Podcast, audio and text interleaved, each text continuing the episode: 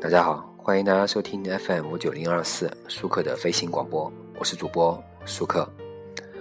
呃，前两期呢，我做了一个节目，叫古业啊，关于古剑奇谭的节目。那么有很多听众很反响很热烈，跟我说了很多啊。他问我，你觉得古剑奇谭好看吗？我觉得还行啊，因为我比较欣赏它的宣传方式，所以我说了一下。那么很多人说，那你还给我推荐一些电视剧吧？啊，因为我经常看美剧、日剧，我不知道哪些国产电视剧可以看。那么这期节目呢，我们就来推荐几部呢国产电视剧啊。首先我说一下啊，我们现在目前的国产电视剧呢，不像大家说的那样，都是那种莫名其妙的雷剧啊，什么手撕鬼子啊这样的，也有很多优秀的大陆电视剧。那么很多人说雷剧啊，什么叫雷剧啊？雷剧可能就是因为雷剧可能会引爆话题，占据了我们的这种信息渠道啊。那么我们说一下，我觉得比较赞的一些大陆电视剧啊。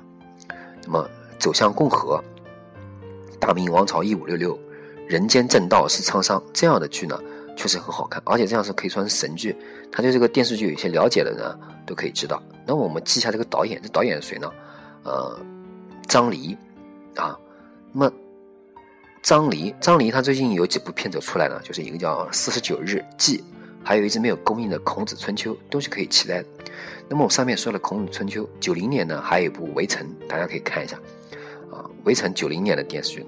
对吧？你知道吗？九零年还有部电视剧叫《孔子》，是王慧春主演的，可以找来看一下。《孔子》呢是山东影视出品的，山东影视公司啊是一个非常良心的公司啊。武松这个电电视剧都是出自他的。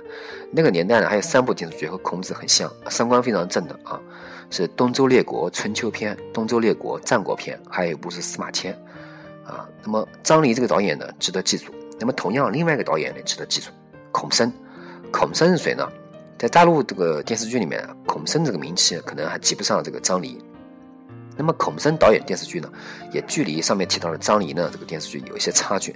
但是孔笙导演的这个格局啊是有变化的，一步步变大变宽。那么孔笙过去拍过什么？那我讲一下，大家可能知道：《闯关东》《风车》《温州一家人》《生死线》啊。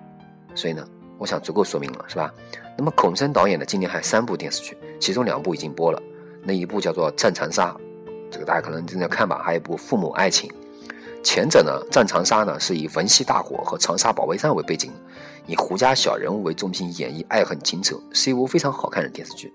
呃，虽然豆瓣上面九点四的分呢非常高，但是呢，呃有点太高了，虚高了啊。但确实是国产电视剧里面翘楚。《父母爱情》呢和《金婚》很像啊，细节方面做得非常好。那么孔笙导演另外一部电视剧呢是《北平无战事》。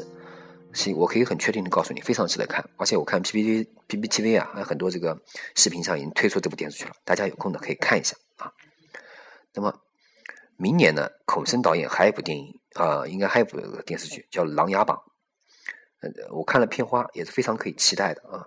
那么对了呢，孔笙呢前几年还拍过一个古装片啊，叫做《明宫谜案》，对明朝三大案呢，这个有可以看看，有兴趣的可以看看这部电视剧。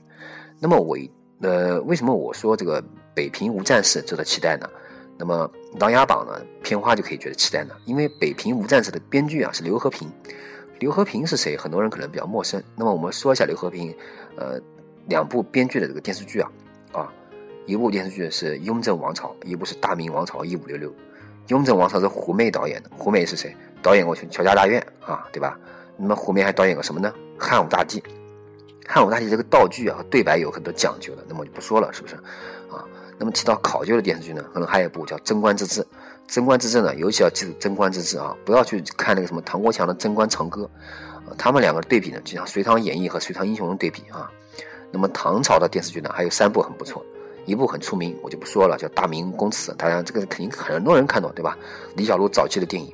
那么另外一部呢，《五岳传奇》是经典电视剧，编剧比较靠谱，故事很有意思啊，呃，是一部佳作。